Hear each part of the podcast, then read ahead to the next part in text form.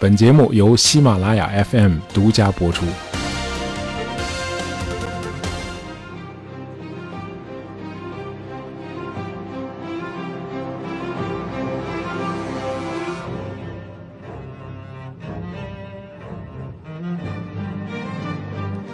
在《权力的游戏》热播的那些年，我记得国内有位学者曾经说过：“啊，为什么我们国家没有能够产出这类具有全球影响、被广泛追捧的电视剧呢？”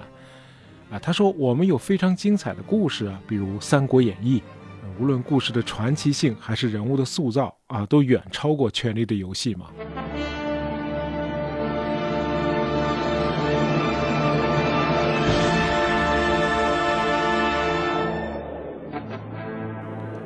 可以这样说，《三国演义》无论是剧情的跌宕起伏啊，结构的宏伟，历史人物的众多啊，人物活动区域的广阔啊，都是古今中外任何历史小说都无出其右的。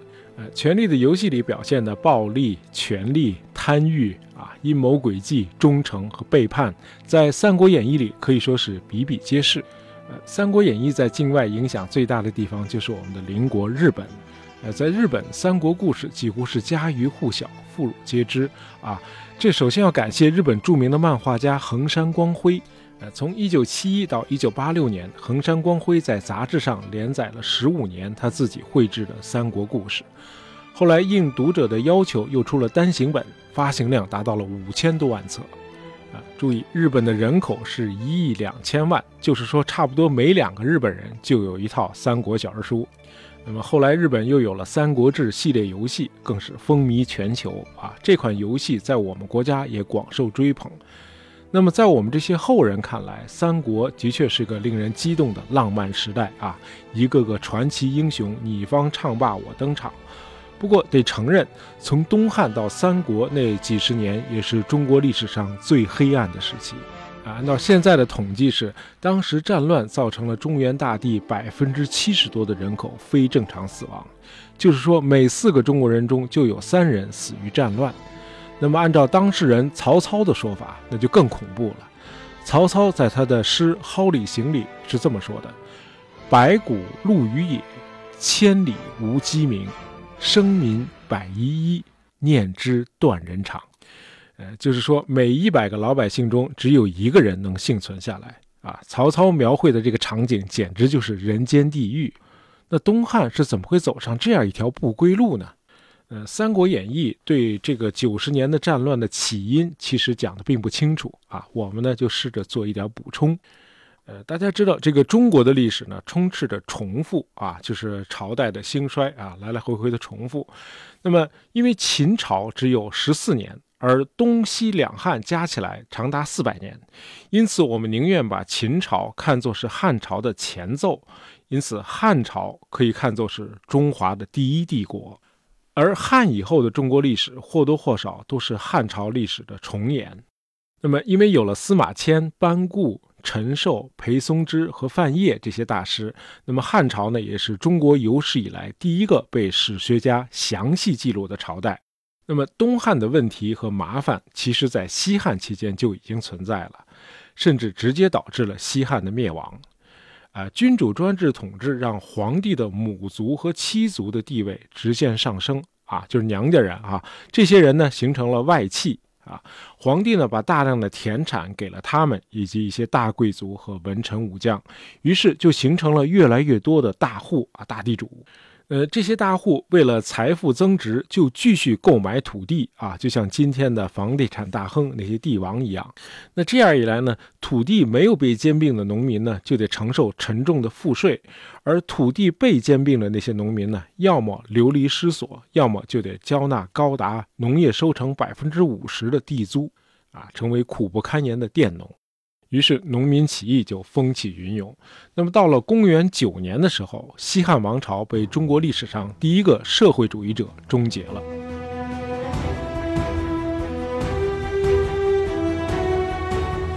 这个比马克思早一千八百多年的社会主义实干家叫王莽啊，这哥们儿建立了一个新朝啊，是够新的啊！一当上皇帝之后，他就废除了私有制，实行国家公有制。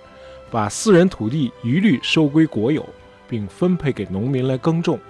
呃，遗憾的是，这种公有制政策不仅让他失去了豪门贵族的支持，那些本来拥有小块农田的自耕农也纷纷起来反对他了。那王莽建立的新朝和秦朝一样短命，也是十四年而终。那紧接着，汉光武帝刘秀建立了东汉，啊，初期的情况还是不错的啊，很多的贵族和豪强地主都死于战争。而且新政权呢，也还没有产生太多的皇亲国戚和其他的寄生虫，于是全社会土旧纳新，蒸蒸日上啊，开始了所谓的光武中兴。可是为了巩固自己的皇权，皇帝又开始向皇亲和豪强们做出越来越多的让步，把大量的田地和农民永久性的赐给他们。于是东汉又开始一步步重蹈西汉的覆辙，可见专制统治就是他自己最大的敌人。那么，社会上长期的暗流涌动，终于在184年引爆了一场声势浩大的起义。呃，参加者有数十万人之众，几乎遍及了全国。这就是著名的黄巾起义。当时的汉灵帝一看，哟，这贼势猖獗，哎，他就出了个昏招啊，让各地自行招募乡勇守备。于是，各地的豪强开始公开的招兵买马，组建私人武装，镇压黄巾起义。哎，谁也没有想到，这个黄巾军这么不经打，不到十个月，数十万起义军就被基本荡平了。黄巾起义是迅速的黄了，可是各路豪强却借着这个机会，不可避免的壮大起来了。啊，他们中间有足智多谋的曹操，有借机扩大势力的孙坚啊，他是孙权的父亲。当然，参加镇压黄巾起义的不光是地方豪强。也不乏无权无势的苦孩子，啊，这就是时年二十四岁的刘备。呃，刘备自称是汉景帝的皇子，中山靖王的后裔，啊，不知道是真的假的。总之，他也参加了豪强们镇压起义的战争。我们注意到，与曹操、刘备和孙坚这三人不同的是，后来逐鹿中原的各路军阀啊都没有参加过镇压黄巾起义，而最终脱颖而出、建立魏、蜀、吴三国的，恰恰是曹、刘、孙和他们的后代。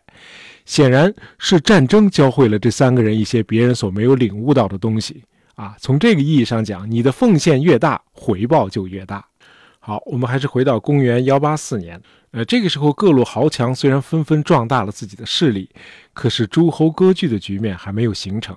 毕竟那还有个朝廷在那戳着呢。那么彻底压垮东汉王朝的最后一根稻草，恰恰就落在了帝国的首都洛阳。呃，在京城斗争的双方是外戚和皇帝身边的宦官。啊，黄巾起义被镇压后的第五年，也就是公元幺八九年，汉灵帝驾崩。啊，时年十三岁的刘辩继位，史称汉少帝。就在这年的八月二十五日，身为外戚的大将军何进突然攻打皇宫，和宦官们彻底摊牌。结果酿成了一场莎士比亚式的大悲剧，双方的主要人物几乎全部死亡。那么部分宦官带着小皇帝出逃了。这个时候，奉诏入京勤王的西凉将军董卓到了，他在路上遇到了失魂落魄的小皇帝汉少帝。哎，这次偶遇可以说是彻底改变了中国历史的走向。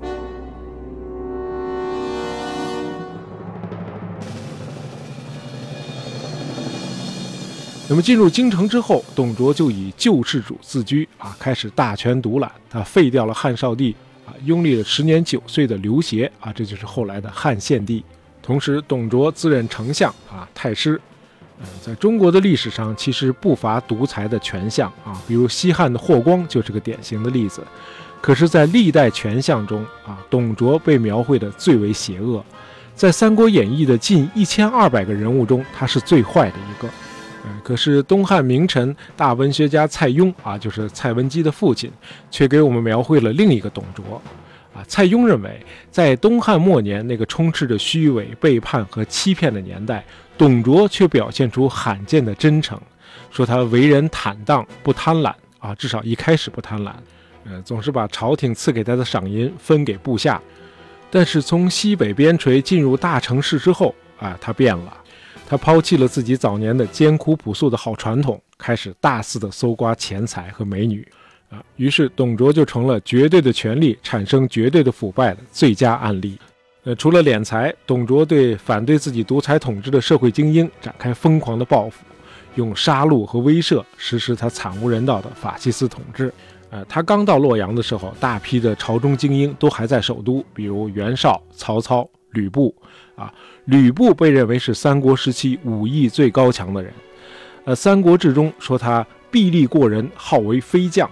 呃，他投靠了董卓，还认董卓为义父。啊，董卓让吕布做自己的贴身保镖。啊，后来的事实证明，这个决定直接把董卓送进了火葬场。呃，和《三国演义》里表现的不一样啊，曹操并没有行刺过董卓。呃，关于曹操和董卓的互动，《三国志》里是这么说的：呃，卓表太祖为骁骑校尉，欲与计事，太祖乃变异姓名，渐行东归。哎，就是说，董卓提拔曹操为骁骑校尉，想和他一起共谋大计，可是曹操不想与他为伍，就匿名改姓啊，向东逃回老家去了。呃，关于董卓的死，《三国演义》里的描写基本是符合史实的。啊，董卓确实死于王允的反间计。在《三国志·魏书》第七卷里头，确实提到过董卓的一位侍女，啊，没有名字。这个貂蝉这个名字是后来罗贯中起的，还是宋元时期的这个说书人起的？啊，这就不得而知了。呃，《三国志》说，啊，吕布对董卓已经心有怨气啊，因为董卓有一次发火，抄起一把利器就砸向吕布。吕布武艺高强，迅速闪开了啊，没打中。那么接着还有这么几句啊：“不与卓士婢私通，恐事发觉，心不自安。”就说吕布与董卓的一名侍女私通，害怕事情被发觉，心里惴惴不安。这个时候，大司徒王允就登场了。自从董卓开始执政以来啊，王允突然从一位风风火火的朝臣，变成了一个安静的政府公务员。凡是董卓的讲话，他都认真学习；凡是董卓下达的指示，他都严格遵守。因此，董卓对王允的忠心毫不怀疑啊！这确实是董卓个人的悲剧啊！董卓对袁绍、曹操、吕布这些纷纷背叛他的人，也都是深信不疑的。那么，王允看到吕布和董卓之间的这个蜜月期快要结束了，就赶紧趁热打铁，对吕布说：“君自姓吕，本非骨肉。”今忧死不暇，何谓父子？哎，就是你姓吕，又不是董太师的亲儿子，对吧？是义子嘛？你现在你的生死都难料了，还讲什么父子之情啊？哎，这不是典型的挑拨离间吗？于是吕布就把董卓给杀了。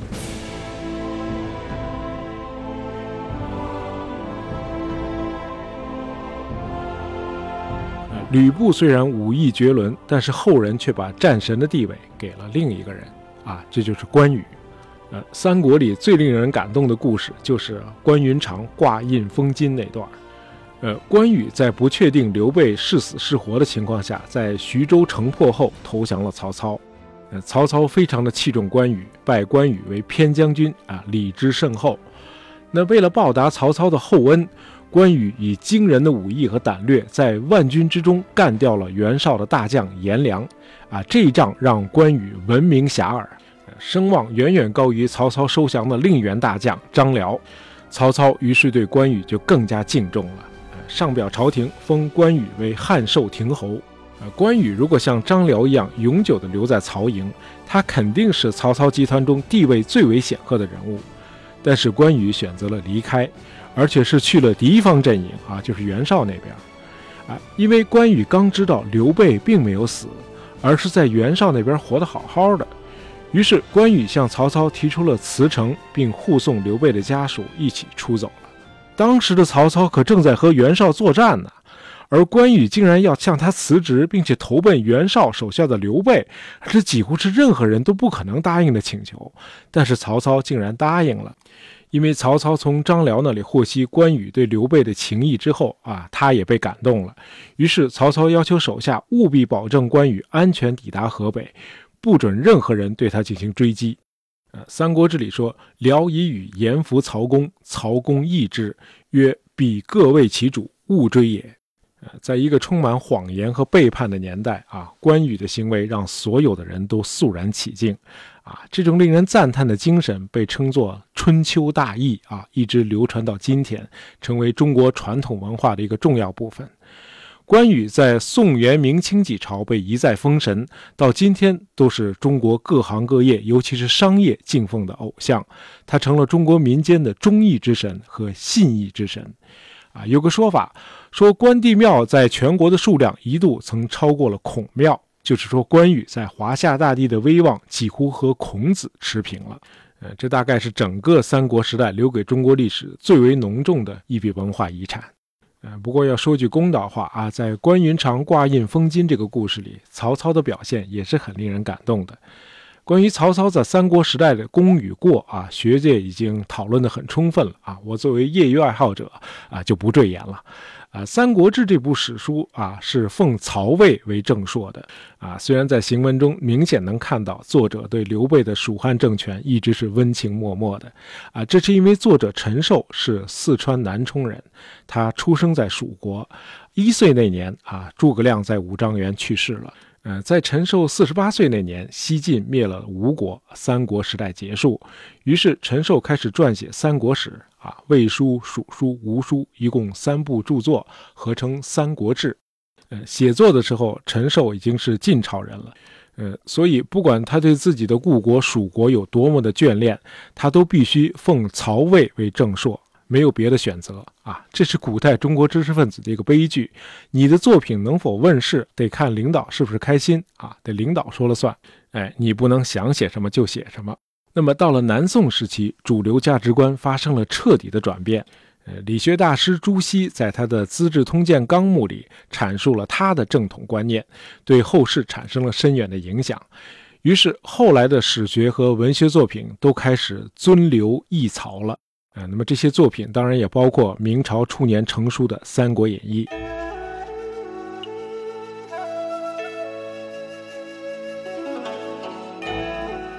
呃，《三国演义》应该是中国历史小说中最接近于史实的一部巨著啊。学者们认为它是七分史实，三分虚构，所有的人物和重大事件都和历史吻合。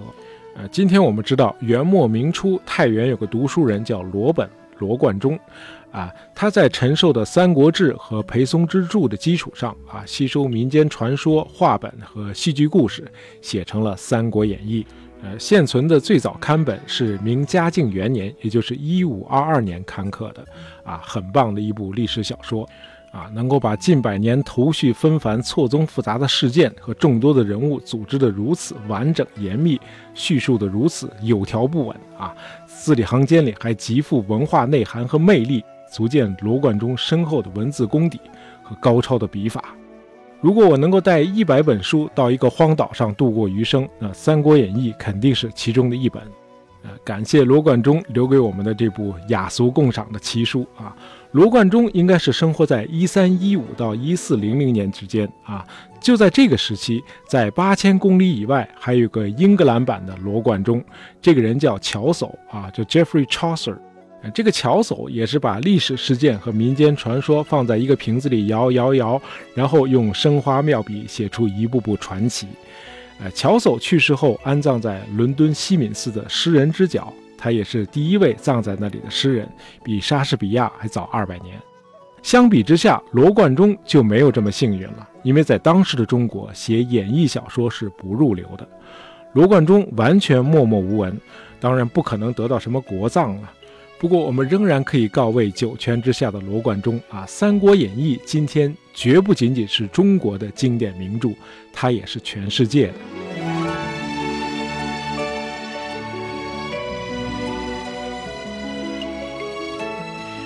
今天的节目就到这儿啊。本期节目是由我们的听友 zstgty 点播的，希望你喜欢。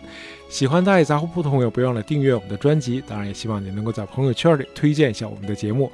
感谢大家收听，咱们下期再见。